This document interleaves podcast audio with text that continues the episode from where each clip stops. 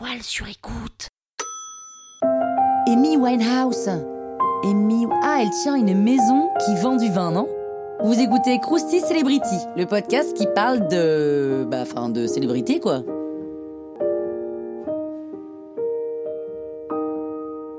Jade Winehouse est née le 14 septembre 1983 à Londres. Sa famille est ouvrière et son père Mitch, tour à tour chauffeur de taxi ou installateur de fenêtres, chante toute la journée du Sinatra et imprègne sa fille de la musique jazzy. Mais il s'en va quand elle n'a que 9 ans. Blessée un peu par ce départ, on peut comprendre, elle chante pour oublier et elle monte le groupe de rap Sweet and Sour qu'elle rebaptisera le Petit Salt and Pepper juif et blanc. Elle obtient à 14 ans une bourse d'études de la Sylvie Young Theatre School.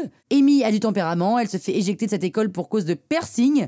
À cette période, la jeune artiste souffre de dépression et elle devient boulimique. Ses troubles alimentaires ne vont pas la lâcher de toute sa vie. Amy est folle de musique jazz. Et bercée par le jazz, elle s'accroche et décroche des places de chanteuse dans des différents bands. Influencée par les sons soul and blues de la Motown, par Lauryn Hill et par Erykah Badu, par Tony Bennett avec qui elle fera un duo avant de mourir, Amy Winehouse travaille son style. Sa voix est juste euh, dingo de beauté, le son est unique, sensuel. Elle sort d'ailleurs un premier album en hommage à Frank Sinatra. Et là, succès immédiat. À 22 ans, Amy tombe amoureuse au passage de Black Fielder Civil, mais l'idylle ne dure pas. Le technicien assistant vidéo met fin à la relation. Elle est triste, elle est en dep, et Amy boit, et elle boit, et elle boit, et elle boit. Amy écrit Rehab, son tube planétaire, qu'elle va écrire en 20 minutes. Et elle y raconte que son père ne veut pas qu'elle suive de cure de désintox. Bref, petit problème avec son père, quoi. En 2006, c'est son opus Back to Back qui fait kiffer la totale planète, en musique transcendante et personnalité de ouf. Amy, grave douée, remporte une flopée de prix, tous prestigieux les uns que les autres, dont celui de meilleur artiste de l'année. Les critiques l'adorent, c'est la consécration. Cerise sur le gâteau, son ex-boyfriend opère un comeback, hein, évidemment. S'entraîner, les amoureux se marient à Miami.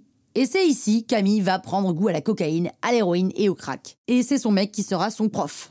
En 2007, il va être arrêté, puis emprisonné pour fait de violence, pendant que la chanteuse géniale fait la une des tabloïds. Et elle va lutter pour se sortir de là. Elle va lutter, elle va lutter. Cure sur cure sur cure, en institut, etc. Mais ça marche pas. Et cette même année, elle meurt d'une overdose.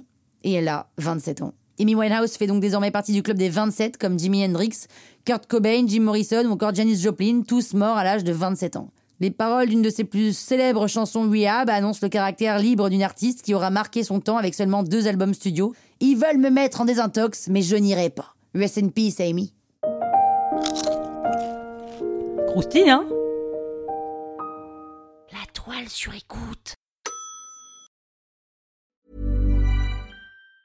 Even on a budget, quality is non-negotiable. That's why Quince is the place to score high-end essentials at 50 to 80% less than similar brands. Get your hands on buttery soft cashmere sweaters from just 60 bucks, Italian leather jackets, and so much more. And the best part about Quince, they exclusively partner with factories committed to safe, ethical, and responsible manufacturing. Elevate your style without the elevated price tag with Quince. Go to quince.com slash upgrade for free shipping and 365-day returns.